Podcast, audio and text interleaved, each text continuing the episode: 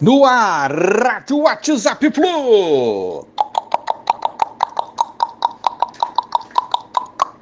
Bom dia, galeraça tricolor. 3 de dezembro de 2022. Vamos dar um resumão aqui do Fluminense no mercado da bola.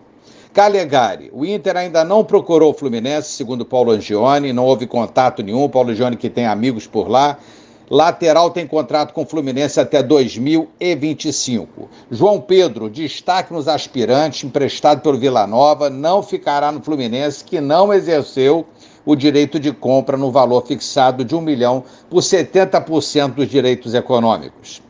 Zagueiro Davi Alves, falei ontem, emprestado ao Bangu até o fim do Carioca 2023. Mesma coisa que Edinho, 21 anos, e Gabriel Martins, 20 anos, emprestados também ao Bangu para ganharem experiência. Gabriel Martins destaco aqui, eu acredito que ele vá bem nesse empréstimo no Bangu e retorne e seja é, colocado no elenco ainda de 2023 do Fluminense. Eu acredito muito nesse garoto Gabriel Martins, de assistir vários jogos deles e se tiver as atuações no profissional que teve na base, será bom jogador.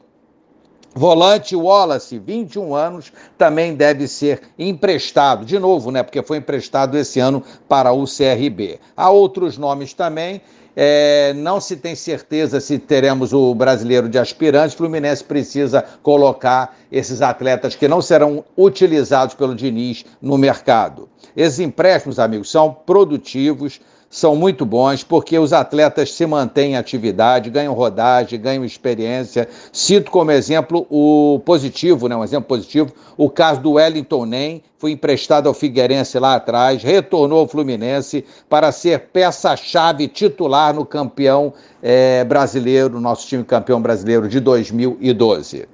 Então, alguns não darão certo, mas quem sabe algum desses emprestados possam reforçar e fortemente o Fluminense ainda em 2023. Matheus Martins, o Dinese e Flu chegaram, enfim, né, a um acordo, a venda tá, será concretizada, né, será assinada nessa próxima semana. Flu receberá até 49,2 milhões de reais por 90% dos direitos federativos, 31,2 milhões fixos e o resto em bônus. Matheus Martins, que fez as melhores atuações logo após essa negociação com o Dinese, né? Atuou muito bem no final dessa temporada. Fluminense tenta Felipe Jonathan dos Santos, bom lateral, lateral esquerdo, posição carente nossa, jovem, 24 anos. Eu gostaria muito que viesse para o Fluminense, mas a negociação é super difícil. Primeiro que o técnico Odair dos Santos deseja contar com o jogador por lá nessa temporada de 2023. Diniz, que trabalhou com o atleta em 2021 no Santos, foi quem indicou. Ele sabe o que está fazendo e foi uma indicação ótima, né? Só que a negociação é muito difícil. Lateral tem contrato com o Santos até dezembro de 2025 também. São empecilhos, né? O técnico quer que ele fique, tem um contrato muito longo, a negociação seria muito difícil, mas que seria uma boa, isso seria. De qualquer forma, Outros nomes aí vão aparecer caso o Fluminense não tenha êxito nessa negociação, porque precisamos urgente de reforço para a nossa lateral esquerda. Um abraço a todos, bom final de semana, valeu, tchau, tchau.